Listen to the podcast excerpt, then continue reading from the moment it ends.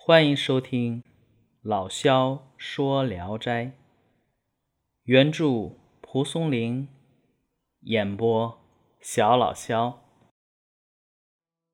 今天讲的这一篇，名字叫汤公。汤公的名字叫汤聘，是辛丑年间的进士。他呀，身患重病，现在处于弥留之际。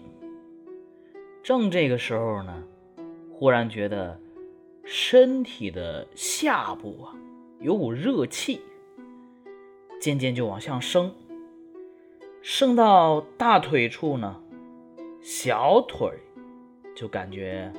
没知觉了，就跟死了一样。升到腹部呢，大腿又没知觉了。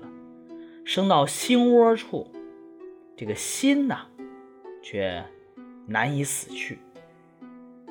就感觉童年时代的往事啊，以及许多已经早就忘掉的细小琐碎的事情，都随着这个心血涌来。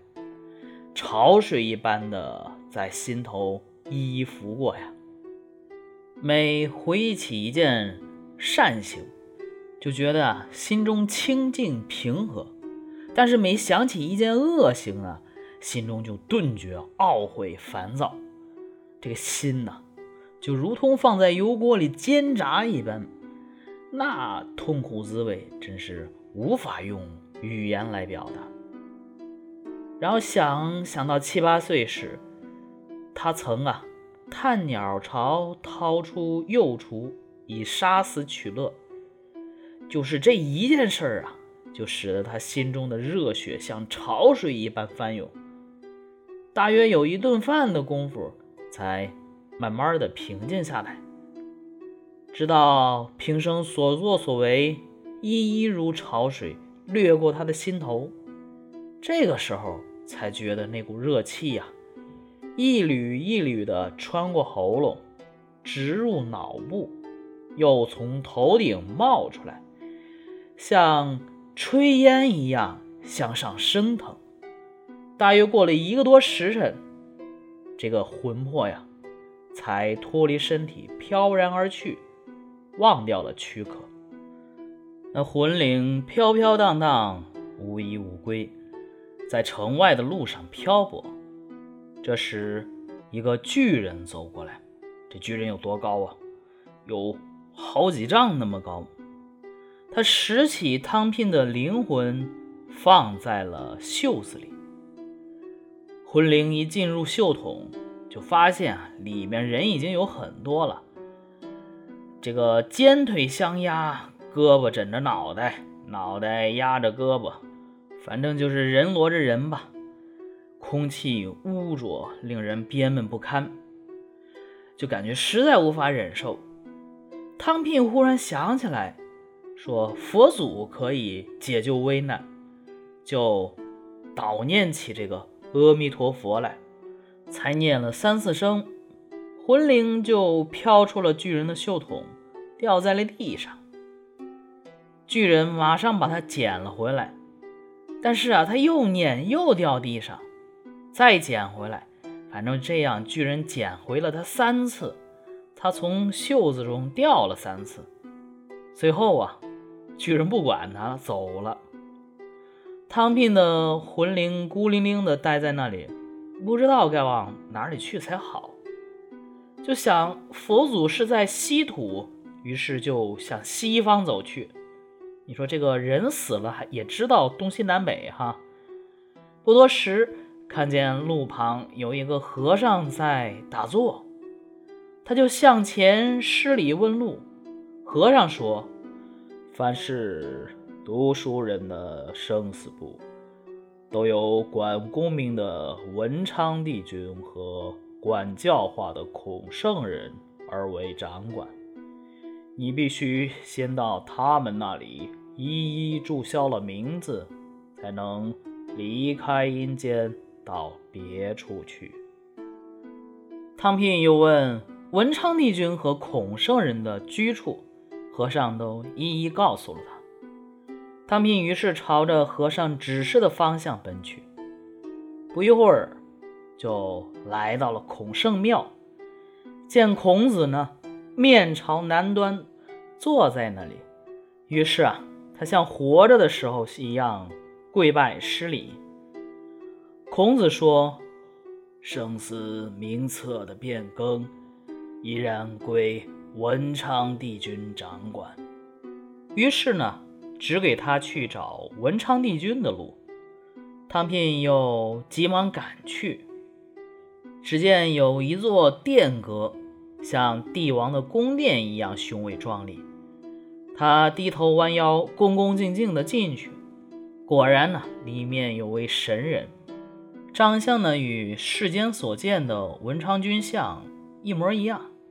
汤聘跪伏在地，虔诚地祈祷。文昌帝君知道汤聘的来意，一边翻检名册，一边说：“你为人诚实，品格端正，理应生还人间。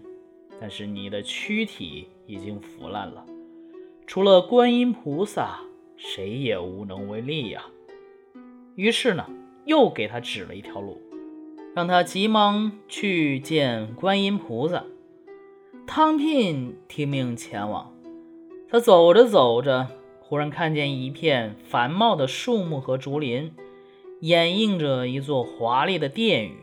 进去一看，只见观音菩萨梳着田螺形的发髻，神色端庄，金色的面容如满月一般华美。座前的宝瓶内插着杨树枝条。一一低垂，葱翠如烟。汤聘恭恭敬敬地叩拜，叙述了文昌帝君的那番话。观音菩萨表示：“我很为难呢，你都死了。”汤聘不住地哀恳。旁边有位罗汉说：“菩萨可以施展大法力，搓土为肉，折柳为骨。”观音菩萨就答应了这位罗汉的求情，亲手折下柳枝，倒出宝瓶中的水，和上净土为泥，把柳枝和泥呀都拍附在汤聘的身上，让仙童把他送回停放灵柩的地方，把灵魂推到躯壳上合在一起。这个时候，汤聘的棺材内啊。发出呻吟和翻身的声音，汤聘的家人都十分惊骇地聚集在棺前，大家打开棺木扶他出来。汤公这个时候啊，已经豁然痊愈，然后再一打听才知道，汤公啊已经气绝七七四十九天了。好，这个故事就讲完了啊。汤公，也就是汤聘，这个人死而复生的事迹啊，累见他书，就是好多书上都写这件事儿。根据清代《聊斋志异》评论家冯振鸾所引述的《丹桂集注》，这里边记载是这样的：顺治十一年甲午，丽水汤聘旧是省城，病聚而逝，绝魂自顶出。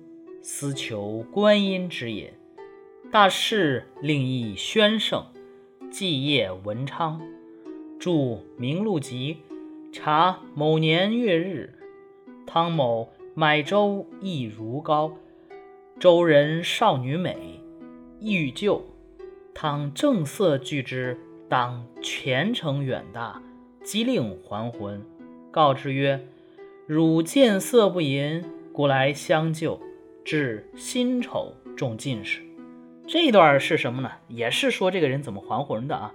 说他也是求观音大士，然后呢又查他在某年某月某日啊，这个拒绝了一位少女的引诱，所以啊，呃见色不淫，要来相救他。你呀到辛丑就能中进士了，现在你还不到死的时候呢，还魂去吧。这也是这个事儿，所以呀，这篇《聊斋志异》当中的汤公啊，应该也是参考习用当时的有关记载成文的。汤公在这个阴间的经历啊，无论是赏善罚淫的主旨，还是对儒释道教主的拜谒，都为丹桂脊柱所原有。但是比较有创造性的就是汤公濒死的经历。你像就是我们现在说的啊，临死之前人的回马灯似的经历啊，历历在目。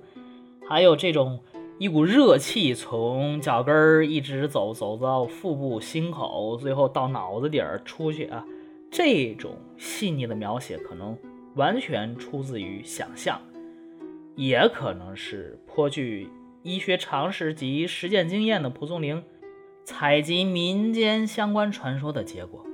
当然，具体是什么，我们就不再考证了。